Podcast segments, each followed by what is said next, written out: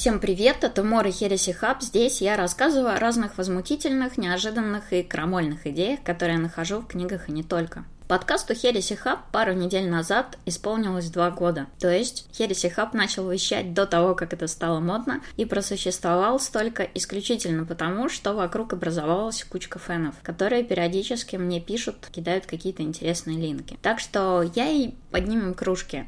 Сегодня речь пойдет о том, насколько сложны и противоречивы люди, о том, как стереотипные представления о них неверны, а также о фантастике Золотого века, мальтузианстве, свободной любви и писателях-либертинах. Говоря проще, речь пойдет о Роберте Хайнлайне, его обширном и местами весьма возмутительном наследии. Хайнлайн — это мэтр и классик научной фантастики, который, в принципе, задал направление целой массе тем. Он давно царит в холле славы и, например, входит в большую тройку фантастов наряду с Азимовым и Кларком. То есть Хайнлайн Азимов Кларк — это такой треугольник основания, который в 50-х серьезно повлиял на развитие жанра. На мой личный взгляд, Брэдбери переплюнет любого из последних двух, но речь идет именно о sci-fi, о научной фантастике. В том, что Хайнлайн могучий фантаст, расхождений в мнениях нет. У него огромное количество премий, у него, по-моему, 6 или 7 Хьюго. Да что далеко ходить. Он повлиял на меня. Он написал пять правил для писательского успеха, и, на мой взгляд, больше не нужно. Я руководствовалась ими, когда училась в университете. И да, это действительно работает. Правила очень простые. Вы должны писать книги, вы должны заканчивать написанное, не переделывать это бесконечно, отправить в издательство и отправлять до тех пор, пока издательство его не примет. Ноу-хау. Попробуйте. У Хайнлайна очень много канонических романов которые читали многие. Например, «Луна жестко стелет». Это история про восстание колонии на Луне и искусственный интеллект. «Фермер в небе» — это про колонизацию космоса и перенаселение. «Дверь в лето» — про путешествие во времени. «Звездный десант» Ну, это классика про битву с пришельцами насекомыми. Пасынки Вселенной — это о кораблях поколений, где люди столетиями летят к своей цели. И это, по-моему, был первый такой роман. В дальнейшем тема стала дико популярной.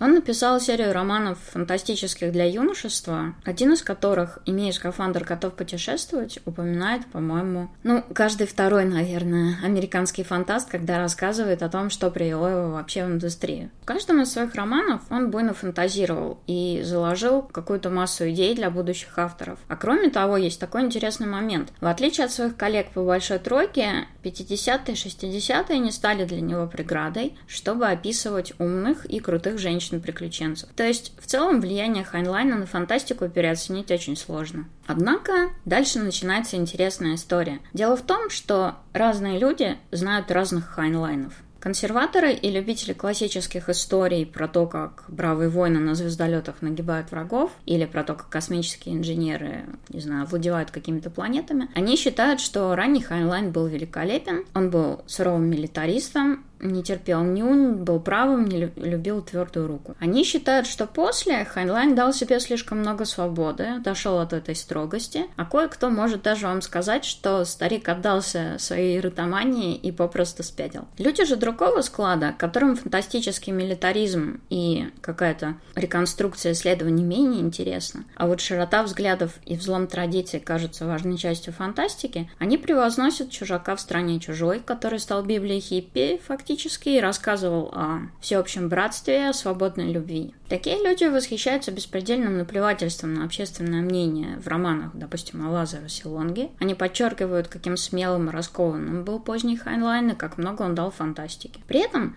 у многих, помнящих Хайнлайна по паре громких романов из детства, знакомство с его полным наследием вызывает шок, ужас и трепет. Я даже думаю, что поклонники раннего и позднего Хайнлайна могли бы подраться на площадях. У меня на этот счет есть другое мнение. Хайнлайн не был ни поздним, ни ранним, и такое грубое деление его весьма обильного творчества – это типичное следствие искажений. В его так называемых приличных романах отлично прослеживаются следы того вольнодумства, к которым он придет позже и которые с отвращением отбрасываются вот какой-то официальной библиографией. Люди же просто выбирают из большого количества романов то, что им нравится. Более того, интересен вот какой момент. В 1938 году Хайнлайн написал роман «Нам живущим. Где содержится зародыш его всех либертинских идей. Но книга издателям не понравилась, она не была опубликована. И затем вот он начал публиковать серию своих юношеских романов. Хайнлайн со своим нудизмом, космическим инцестом, любовью к открытым бракам в социальную иконографию попадает плохо. Лично мне он напоминает, ну не знаю, Ричарда Фейнмана. Фейнман — это крутой физик, лауреат Нобеля и автор очень классных лекций по физике. То есть это такой маститый ученый, с одной стороны. Но он полностью выламывался своим вот веселым нравом, розыгрышами, дурачествами, любовью к кабакам, не знаю, женщинам легкого поведения. Он выламывался всем этим из образа серьезного бородатого ученого, который вот занимается там фундаментальными науками. Рассказать обо всех дерзких или интригующих идеях, которые он затрагивал, я даже пытаться не стану, потому что подкаста на это не хватит. Но на кое-что мы все-таки взглянем, потому что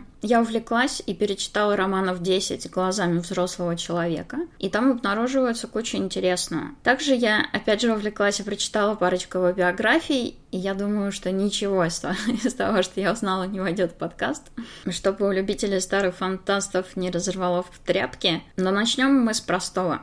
Со звездного десанта. Роман этот гладок, увлекателен и почти целиком посвящен суровой романтике курса молодого бойца в космической пехоте. То есть приходит салажонок, и его с помощью суровых испытаний, муштры и пинков из него делают настоящего воина. Также «Звездный десант» посвящен обсуждению доктрины насилия в целом. В мире, который описал Хайнлайн, голосовать могут только те, кто отслужил. Армейские называют гражданских детьми, то есть это такой военный патернализм. Также он там немножечко изображает унабомбера и рассказывает о том, что если что-то достается слишком легко, оно не ценится. Поэтому избирательные права нужно завоевывать вот трудной службой. Определенного типа людей сама эта идея вызывает восторг. Вот показательный кусок. Тем, кто цепляется за развенчанную историю и безнравственную доктрину насилия ничего не решает, я советую вызвать духов Наполеона Бонапарта и герцога Веллингтона. Пусть они подискутируют на эту тему, арбитром станет дух Гитлера. В жюри можно пригласить маврикийского дронта, бескрылую гагарку и странствующего голубя. Насилием, грубой агрессией в истории человечества закрыто больше вопросов, чем любыми другими средствами. А те, кто считает иначе, тот предается самообману в наихудшем смысле этого слова. Любой Любое племя, забывшее эту фундаментальную истину,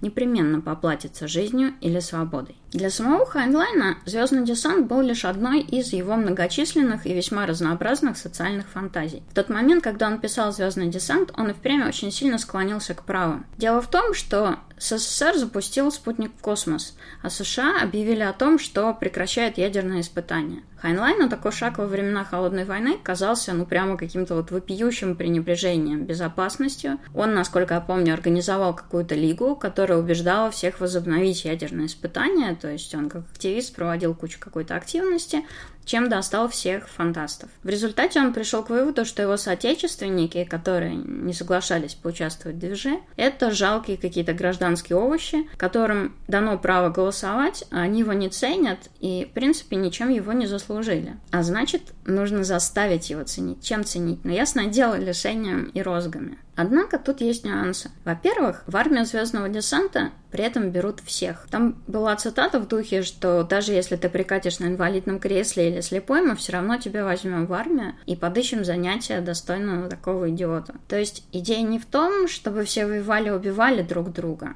а в том, чтобы все хотели послужить своей родине, пусть даже мирным путем. Женщина у Хайнлайна водит космические корабли. Находятся любители прекрасного своей категоричностью отрывка про малолетних преступников, где Хайнлайн говорит, что все исправляет розга. Но тут тоже интересная информация может быть то, что у Хайнлайна никогда не было детей. Это очень красивый текст, очень дерзкий, но это яростная теория. Также стоит иметь в виду, что все военные у Хайнлайна – это идеальные люди. В них по максимуму устроено благородство, которое магически появляется после пинков и суровых испытаний. В реальности описанное у Хайнлайна общество многократно проверено. Оно вырождается в военную хунту. Части из-за привычки военных злоупотреблять своей силой, а отчасти потому, что гражданские воспринимаются военными как недолюди, за которых можно все решать. В «Звездном десанте» Хайнлайн также описывал общество, в котором главенствующим является выживание, а поэтому хорошо все, что хорошо для общества, и индивидуальные права подавляются. Мне очень нравилась цитата «Основа любой нравственности – долг». Эта концепция также тесно связана с коллективом, как личный интерес с индивидуумом. Никто не пытался доходчиво объяснить ребятам, что такое долг. Доходчиво значит с помощью порки. Зато общество без конца рассказывало им об их естественных правах. Результаты были предсказуемы, поскольку у человека нет естественных прав. Абсолютно никаких. Ну, тут такие овации должны звучать. Звучит все это очень резко и очень оскорбительно. Такая интонация, несомненно, производит впечатление. Но если вы огорчились, то подумайте вот о чем. Права человека – это действительно выдумка. Это набор философских и социальных представлений, который собирался в одно постепенно, пока не пришел к тому вот виду уважения индивидуальных свобод, который мы почитаем сейчас. Ну, в России свободы почитаются плоховато, но хотя бы концепция присутствует. Наша мораль, политика, религия, философия – это все выдумки, адаптирующиеся к уровню развития экономики. Об этом довольно доступно писал в своей книге о развитии человечества Харари. Его обругали за адаптацию книг под чужие правительства, но это не повод, чтобы не воспринять то, что в его книгах корректно. Так вот, он называл в принципе устройство общества воображаемым порядком. То есть Деление на аристократов и простолюдинов – это выдумка. Разделение на касты – выдумка. Разница мышления полов или рас – выдумка. Но при этом вера во всеобщее равенство в политическом плане – это тоже выдумка, просто более выгодная для большинства. Харари считает, что с точки зрения биологии эти выдумки одинаково не важны, и Хайнлайн в «Звездном десанте» в принципе говорит о том же самом. Однако тут есть нюанс. Мы можем показать научно, что определенная группа людей не лучше других, и это объективная мера.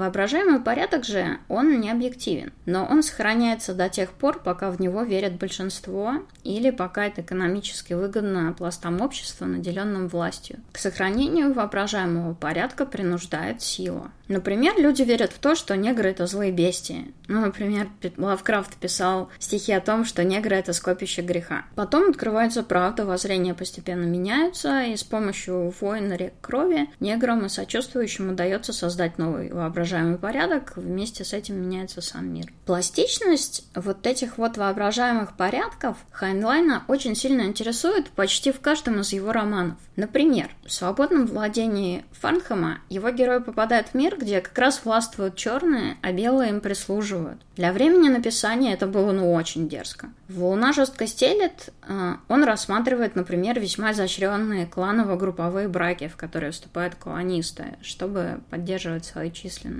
Так как женщин на Луне мало, ведь колонисты — это в основном осужденные, их ценность резко возрастает, и вскоре они диктуют мужчинам свою волю, потому что в ином случае мужчины переубивали бы друг друга, а это невыгодно экономически неэффективно. Также по этой же причине они имеют множество партнеров одновременно. В романах, начатых детьми Муфусаила, он рассматривает то, выживает ли вообще обычная сексуальная мораль, если люди будут жить сотнями, там, тысячами лет. Его ответ, кстати, нет, потому что в ней не будет надобности. И, собственно, воображаемый порядок звездного десанта, как мысленная конструкция, ничем не отличается от множества других его разнообразных фантазий. Поэтому обвинения в фашизме, которые ему прилетали, они смехотворны. Ну и то, что права человека изобретены и созданы, они присущи ему от рождения или не даны Господом, не означает, что стоит обижаться или относиться к ним как к чему-то неважному. Самолеты, компьютеры, правила дорожного движения – это тоже результат мысли, но мы не относимся к ним как к чему-то несущественному. Просто прежде в ходу были довольно корявые выдумки, позволяющие наслаждаться хорошей жизнью какому-то меньшинству. Сейчас другое поколение выдумок служит для того, чтобы поддерживать благоденствие большинства и какое-то там достоинство человеческой индивидуальности, что в утилитаристском плане более эффективно. Еще, когда мне пишут «я посмотрел фильм, а теперь хочу прочитать книгу», мне становится немного неловко. Ребята, Пол Верховен люто презирал фашистский текст Хайнлайна и сделал из него такую яркую, очень клевую сатиру на милитаризм. Фильм «Звездный десант» довольно смешной, крутой и отлично высмеивает армейские порядки и неэффективность милитаризма. Хотя, правде сказать, картинка менее классная от этого не становится. А, цельнометаллическая оболочка, например, тоже глумится над армией, но сержанта мы все любим. А бойцовский клуб был по большому счету комедией на тему там, городской маскулинности, что при этом не помешало устраивать потом по всему миру офисные клубы мордобоя. Но это работает, не знаю, как фильм про вред марихуаны. Был старый фильм «Рифер Мэднес», «Косяковое безумие», где марихуана служила причиной там каких-то ужасов. Так вот, после него немедля хотелось дунуть, и вы можете сами продолжить вот, вот эту вот аналогию. Не всегда осуждение чего-то на экране или сатира работает прямым образом. Все может работать наоборот. Хайнлайн одинаково критиковал и коммунизм, и демократию. Коммунизм он понимал как опасную потерю индивидуальности человека, а демократию, наоборот, как диктатуру целой кучи каких-то некомпетентных людей. При этом он практиковал открытый брак и свингерство со своей женой Лесли. Переписку об этом он тщательно удалил позднее, но свидетельства других участников писательского кружка это подтверждает. Хайнлайн очень любил армию и флот. Он служил, но потом из-за болезни был вынужден покинуть службу. Однако точно так же он любил, например, не знаю, нудизм. И вот любовь к нудизму очень смешная, потому что когда ты об этом знаешь, и когда ты встречаешь это в его романах, становится очень весело. Нудизм у него встречается даже в такой романтической истории, как «Дверь в лето». Там герой проваливается в прошлое, и он попадает в нудистский особняк, где его очень-очень гостеприимно принимают, и вообще там замечательные люди. И доходит даже до того, что, ну, например, кукловоды. Э, кукловоды вообще роман, который в этом не заподозришь, но люди в определенной фазе романа должны ходить голыми, чтобы инопланетные слизни не могли спрятаться. Ну, блин, это очень мило, и, и, и это очень смешно. Свою любовь э, к разным своеобразным формам брака и вообще не характерное для консервативных писателей отношение к сексу, Хайнлайн пронес почти через все свои романы, неважно, ранние они были или поздние. В ранних редакторы просто вырезали опасные куски, а жанр или направление для юношества ему не давали развернуться. Но зато после получения наград «Хьюго» писатель ощутил, видимо, какую-то свободу в этом смысле и высказывался значительно обильнее. Но об этом мы поговорим дальше. Но самое интересное, что работа над фантастической Библией о необходимости отказаться от насилия и организовывать какие-то любвеобильные коммуны «Чужак в стране чужих» писался Хайнлайном параллельно «Звездному десанту». То есть он просто отложил работу над «Чужаком», чтобы написать «Звездный десант», так как его прям вот, вот штырило.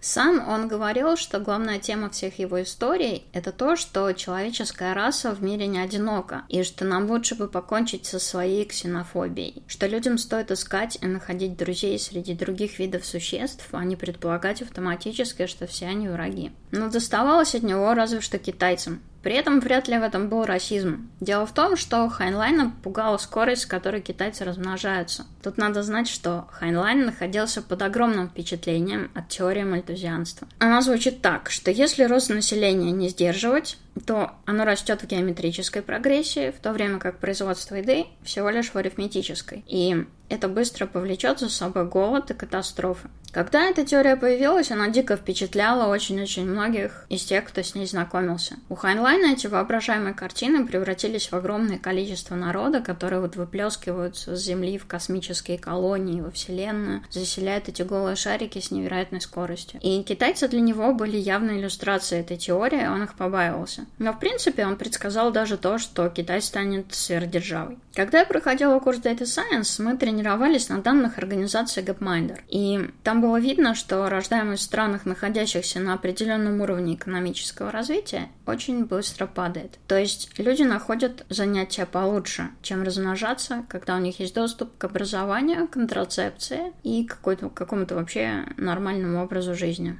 Это касается многих стран, и Gapminder показывал это на примере стран современной Африки в том числе. Явление называется демографический переход. Но Хайнлайн, как такой прагматик с воображением, создавал, отталкиваясь от этих вот картин перенаселения, весьма крутые истории о колонизациях. Теперь давайте посмотрим на еще один классический роман. Это «Луна жестко стелет». Э, она очень остроумна и до сих пор неплохо читается. Рассказ в ней ведется от лица компьютерного инженера, который обнаруживает, что центральный компьютер Луны обзавелся сознанием и любопытством и начал вырабатывать личность. То есть речь идет об искусственном интеллекте. Этот лунный инженер решает помочь компьютеру Майклу как он его называет, стать более человечным. А ход событий бросает его в гущу восстания. Колонисты буянят, хотят свергнуть администрацию и отделиться от земли. Главный герой знакомится с революционеркой по имени Вайоминг и с анархистом-профессором. И инженер решает поучаствовать в этой революции.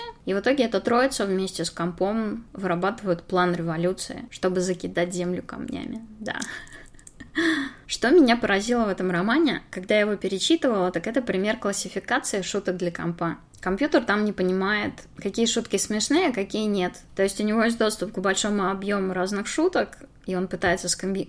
скомбинировав их создать свои шутки, но у него получается не смешно. В итоге несколько людей берут сотню шуток и, ну, грубо говоря, расставляют там веса. Какая шутка смешна там один раз, какая шутка смешна всегда, а какая вообще не смешна. Это же типичное машинное обучение с учителем. А это на минуточку 1965 год. Так же легко, как в «Звездном десанте» Хайнлайн играл фаната военной хунты, здесь он обыгрывает, ну, не знаю, марксистское революционное восстание и анархизм. Этот роман получил премию от либертарианцев, серьезно. В детстве мне казалось, что это дико экшеновый роман, но он оказывается почти целиком диалоговый, как и большая часть книг Хайнлайна. Весьма он богатый на сценарии семейной жизни. Например, там описываются клановые браки с множеством партнеров и уровней. Революционерка Вайоминг практикует, ну, вернее, практиковала до того, как встретить героя не только полиандрию, это многомужество с близнецами, но и суррогатное материнство как профессию. Как тебе такое, Илон Маск, 65 год? Полет мысли Хайнлайна вообще ничто не сдерживало. Но эти фантазии уравновешиваются разговорами с искусственным интеллектом, подтруниванием над революционными комитетами, а также совершенно шикарной идеей забросать флот и десант Земли камнями с помощью гигантской катапульты. Ну, то есть у Земли есть флот, окей. У колонистов нет оружия, но зато полно ненужных скал. Это прекрасно. Кстати, тут давайте будет врезка про отображение женщин в фантастике Золотого века. Я очень часто слышу, что странно обращать на это внимание, потому что времена просто были другие. Я согласна, что делать это основным критерием оценки книг нелепо, но обращать внимание полезно на все. Например, Хайнлайну время совершенно не мешало отображать крутых женщин. Но зато это очень ломало Азимова, у которого в первом томе оснований женщин нет вообще. Это особенно доставляет при учете масштабов романа. Только подумайте об этом. Масштаб Вселенной. Речь идет о психоистории, то есть о предсказании того, как будет развиваться Вселенная. И есть люди, которые должны сохранять знания об этой Вселенной. И там нет ни одной женщины. Во Вселенной нет места женщинам. В первом томе женщина появляется один раз. Это жена какого-то феодала. Она говорит какую-то глупость, и ее отправляют на кухню это очень смешно. Если смотреть на советских писателей, то время не помешало Ефремову, не мешало Снегову, Киру Булчеву не мешало. Но вот Стругацких, например, при всех достоинствах их романов, там женщина — это какая-то неприятная жена, отголосок проблем быта, то есть какой-то такой персонаж, приносящий тревогу и негатив. Время, безусловно, накладывает свой отпечаток, но важна личность автора, его мировоззрение и взгляд на текст.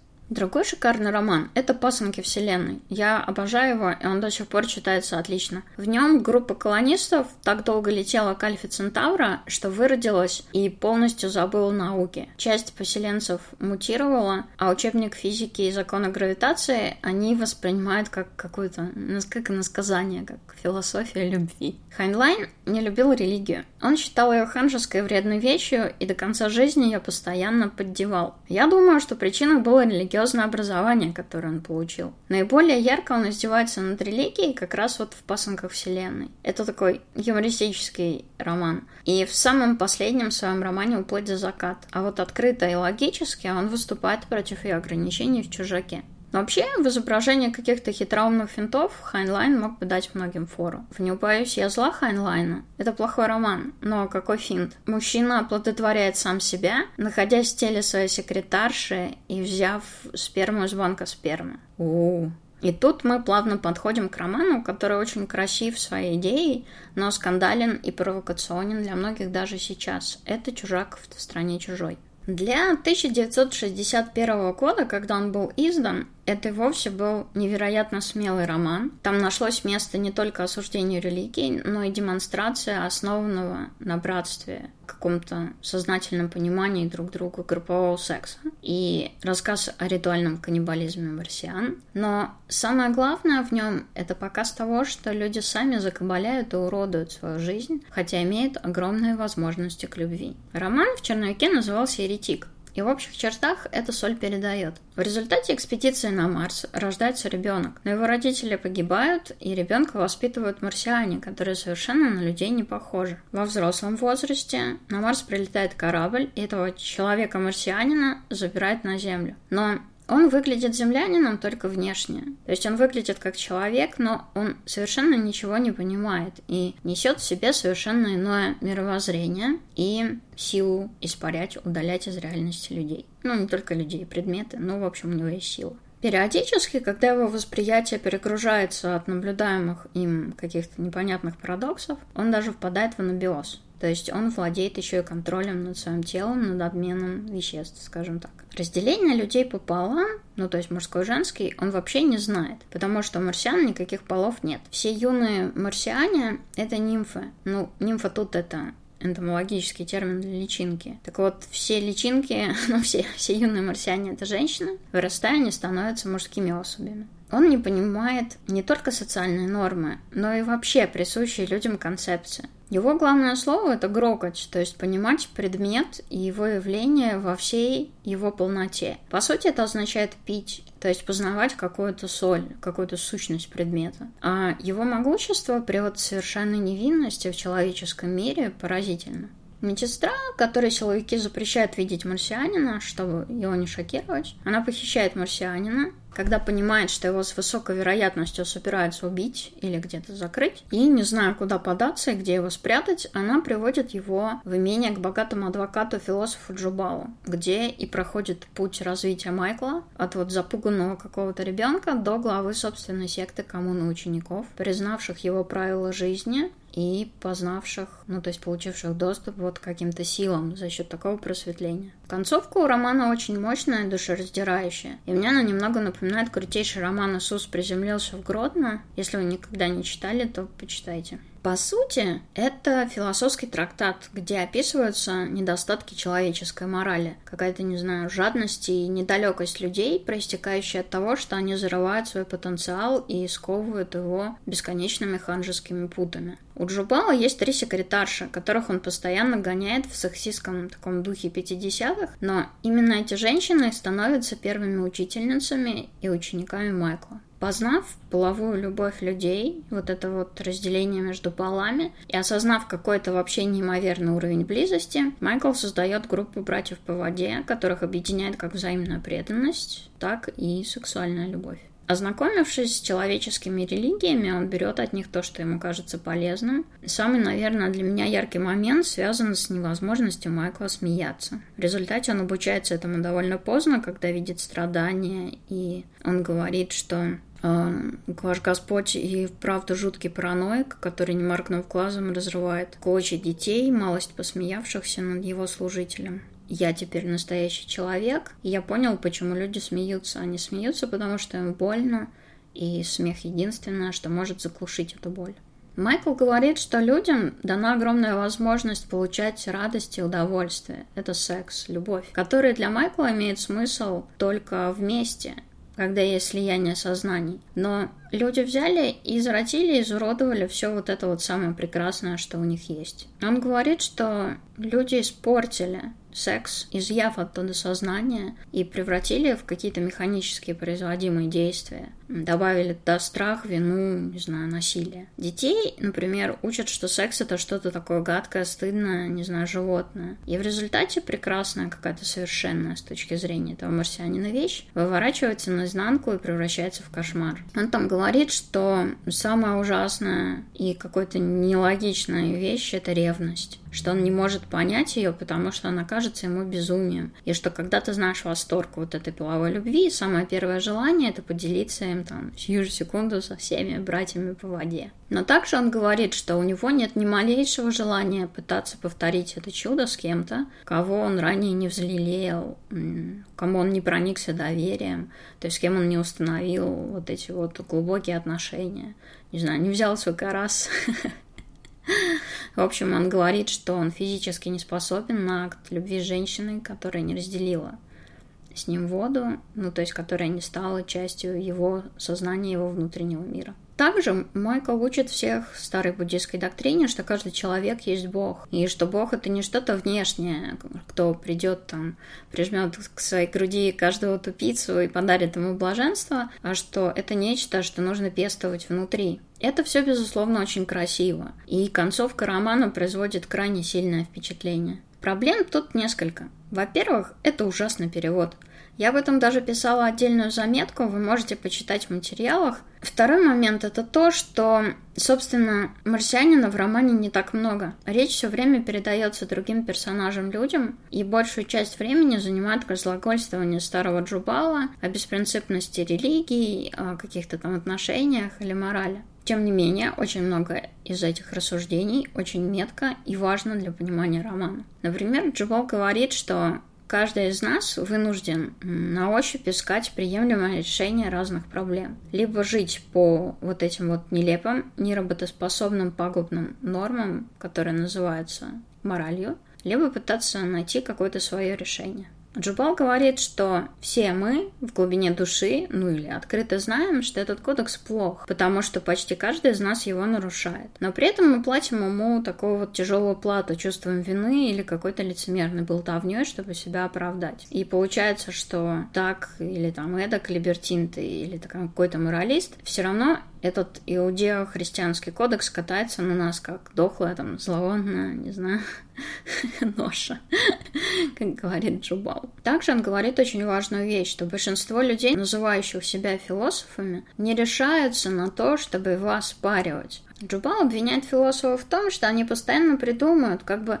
вот половчее заставить нас соблюдать эти нормы, и при этом оставляют за бортом доказательства того, что чуть ли не все трагедии и мучения людей, они связаны скорее не с нарушениями этого кодекса, а с попыткой его соблюдать. Хайнлайн также спрашивает, а что вообще случится с этой моралью, если женщины, например, смогут свободно определять, беременеть или нет, когда, с кем и сколько заниматься сексом, наслаждаясь им буйствуя, наплевательски относясь к порицанию, и имея силы просто испарить тех, кто пытается ей воспользоваться насильно. В конце, кстати говоря, коммуна Майкла и представляет собой такую сборку ангелов, совершенно освобожденных от уз сексуальной морали, не знаю, каких-то полубогов, которые живут друг с другом и валяют дурака. В принципе, огромное количество философов занималось критикой морали. Я приложу статью на эту тему.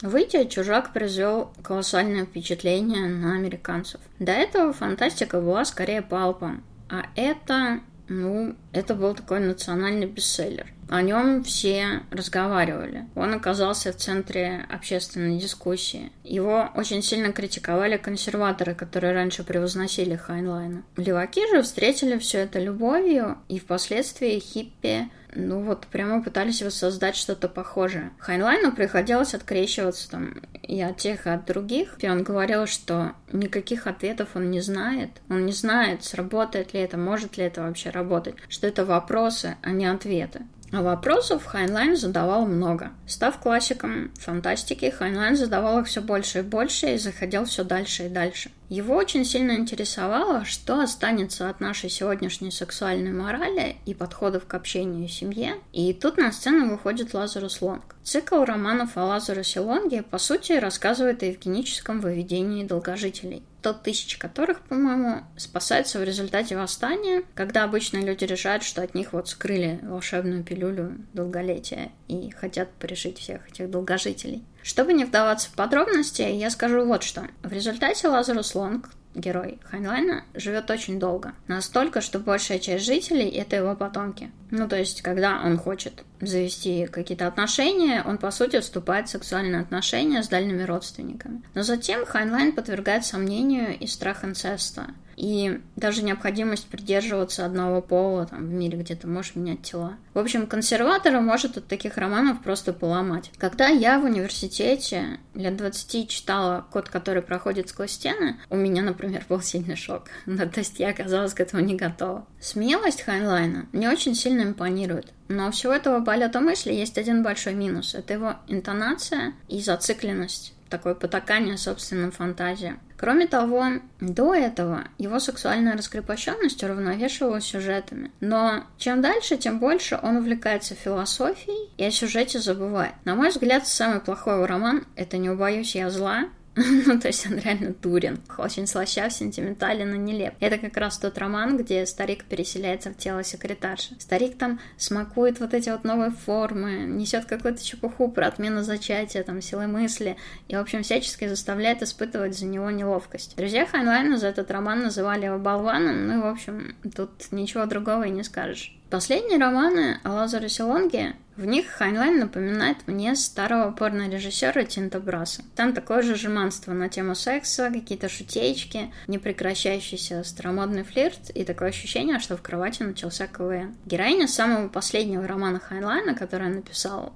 около 80, это сексуально раскованная женщина, которая постоянно находится на взводе от собственной сексуальности, и она проживает разные периоды, особенности которых Хайнлайн выделяет, и также он в этом романе сводит там разные концы своих предыдущих романов. Но должна сказать, что, собственно, сюжетка там очень слабая, и приключения заменяются сексуальными приключениями. От сцены, где Морин непринужденно обсуждает собственную дефлорацию с отцом, попутно издеваясь над Библией, но многие читатели точно не оправятся, хотя мне она кажется скорее смешной. Дальше Хайнлайн описывает, как героиня находится в отношениях со своим сыном и мечтает выйти замуж за отца. Все это оправдывается сложно временной линейкой системой взаимосвязи и их долгой жизнью, и их привязанностью друг к другу. Но, в принципе, там есть, например, сцена достойная Портхаба. Героиня входит в комнату, видит, как э, ее дети, брат и сестра занимаются друг с другом сексом. Она так радуется, что даже немножко думает, как хорошо бы было к ним присоединиться, э, но она просит их предохраняться, и в дальнейшем она мудро находит им партнеров получше, чтобы они отвлеклись от себя и занялись какими-то другими людьми, что более продуктивно принципе, Хайнлайн тут показывает, что воплями и наказаниями ты ситуацию не исправишь. Гораздо лучше делать, вести себя как-то мудрее. А сами по себе герои романа воспринимают секс совершенно иначе, чем мы. Но читается это все равно с большим трудом. И испытывая это противное ощущение, я вспомнила про Джонатана Хайдта и его мысленный эксперимент с братом и сестрой. Джонатан Хайд, насколько я помню, ученый, психолог. Он собрал группу людей, и предложил им следующую историю. Брат с сестрой отдыхают на побережье Франции. Они выпивают по бокалу вина, разговаривают и приходят к выводу, что хотят заняться друг с другом сексом. Они предохраняются, проводят это так, им очень нравится, никто из них в результате не страдает, но они решают, что повторять это не будут. И, собственно, это остается таким их маленьким секретом, и на этом история заканчивается. И дальше Хать спрашивал, у присутствующих, что они думают об этом.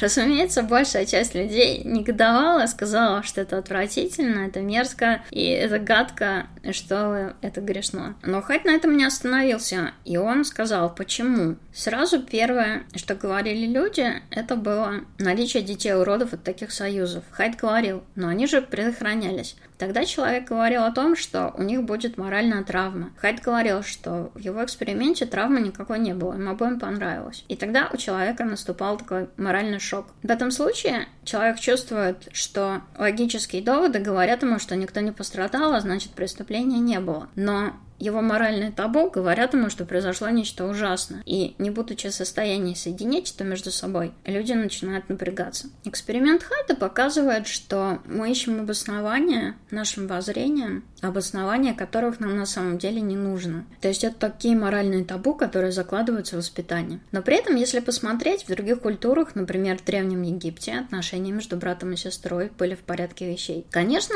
фараоны не располагали нашими знаниями о генетике, но тем не менее они не хотели смешивать свою кровь с простолюдинами, и несмотря на угрозу того, что их потомство умрет, они все равно сочетались браками друг с другом. Тутанхамон, например, если я правильно помню, был сыном брата и сестры, и из-за этого инцеста страдал заболеванием костей. Но тем не менее, в той культуре моральные установки были другими. У Хайнлайна речь идет о людях, которые живут веками, их мораль поневоле должна меняться, но проникнуться всем этим решительно невозможно. Большая часть романов отталкивает этой распущенностью и глуповатой сентиментальностью, что ли, с которой Хайнлайн о ней пишет. Люди, рассуждая о творчестве Хайнлайна, обычно впадают в крайности. Они либо утверждают, что он сбрендил в середине пути, либо начинают, наоборот, восхвалять слабейшие его романы, отыскивая там прямо вот какие-то бездны философии, просто потому что он грандмастер фанта. И тот, и другой подход очень далеки от истины. Как я уже сказала, разные формы групповых браков постоянно встречаются у него в ранних романах. Но в романах про Лазаруса Лонга вот это вот прихотливый инцест сексуальный заставляет э, всерьез уставать. Больше всего наскучивает вот эта дружелюбно приподнятая интонация такого, не знаю, присвистывающего морячка в описании любых взаимодействий. Хайнлайн очень противоречивый человек, которого ни в какие периоды не уложишь. И в общественном сознании это либо правый милитарист, либо какой-то проклятый хиппи либертин. Но жизнь так не работает. Можно любить военные корабли, розги и мундиры, но при этом оставаться отвязным хиппи в других вопросах. Такова реальная жизнь, а не какая-то там удобная картинка. Получилось, наверное, многовато, хотя я еще собиралась рассказать о парочке романов из раннего периода, о законах Паркинсона и еще кучу всяких вещей, но мне кажется, пора закругляться. Одно я могу сказать точно. В ближайшие годы Хайнлайна я больше читать не буду. Спасибо всем, кто поддерживает подкаст Хереси Хаб на Патреоне, Константину Гимпелю, а также тем читателям, которые кидают мне интересные линки. Также у меня есть вот какая новость. Я побывала на Питерской фант-ассамблее. Там гостем была американская писательница Кэтрин Валенте, и я взяла у нее интервью. Интервьюер из меня очень своеобразный, потому что я спрашиваю только то, что мне интересно. Через недельку я выложу это интервью таким бонус-треком. В общем, не пытайтесь уложить людей в какие-то простые формы, формы и описать их с помощью клише. Люди обычно значительно сложнее, чем это. С вами был Амор и Хереси Хаб. Всем пока.